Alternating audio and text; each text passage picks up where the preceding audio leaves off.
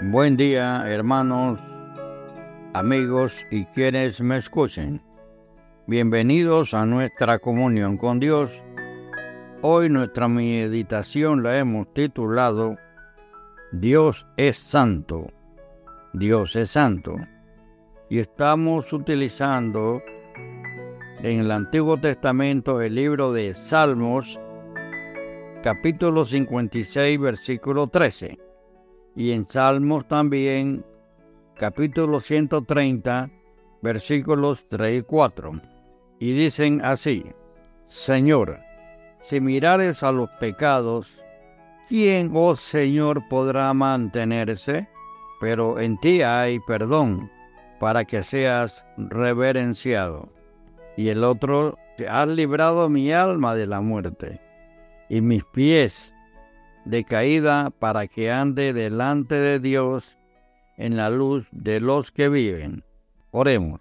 Padre Celestial, en el nombre de Jesús, santificado sea tu nombre. Venimos en tu búsqueda, Padre, en la búsqueda de la luz, en la búsqueda, Señor, de esta palabra que tú nos das cada día.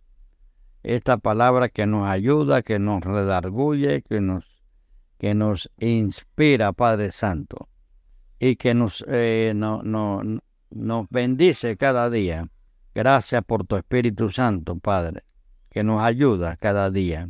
Y en el nombre de Jesús, aquí tú eres santo, santo eres Padre, pero sabemos la bendición grande que tú nos has dado, que es ser librado, Señor, del pecado y de la muerte eterna. Gracias por tu Hijo Jesucristo que murió en la cruz, Señor, y resucitó. Por eso te damos las gracias solicitándote también, Señor, el perdón de nuestros pecados y solicitando bendición sobre el grupo que participa en el santo nombre de Jesús. Amén, amén y amén. Ok, hoy la palabra pecado es menospreciada, pero a los ojos de Dios, quien no puede soportar el mal, Dios no soporta el mal. En Habacuc 1.13 ella conserva todo su sentido. Estos son algunos de sus efectos repulsivos. Adulterio, fornicación, inmundicia, lascivia, idolatría, hechicerías, enemistades, pleitos, celos, iras, contiendas, disensiones, herejías, envidias, homicidios, borracheras, orgías, y cosas semejantes a estas. En Gálatas 5, 19, 21. Pero el pecado al principio es más insidioso. Cada cual se apartó por su camino. Isaías 53, 6. Su fuente se halla en nuestra voluntad de independencia frente a Dios. La Biblia da la solución, la sangre de Jesucristo. Su Hijo nos limpia de todo pecado. En primera de Juan 1.7. Dios borra los pecados de todos los que se reconocen pecadores y creen en el valor de la sangre derramada en la cruz. A estos Dios les da el derecho de ser hijos de Dios en Juan 1.12. Luego el cristiano tiene que velar para no hacer el mal.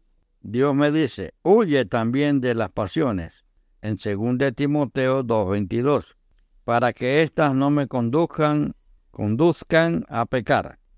A veces oímos decir, es más fuerte que yo, no puedo resistir. Si estoy solo, claro que es imposible, pero Dios envió a su Espíritu, el cual habita en el creyente y le da fuerza para resistir al pecado. Sin embargo, para que su poder divino pueda actuar en mí, debo saber que Cristo murió no solo para borrar mis pecados, sino también para cortar el vínculo entre el pecado y yo. Estoy muerto al pecado, dice Romanos 6:11. Ya no tengo por qué obedecerle.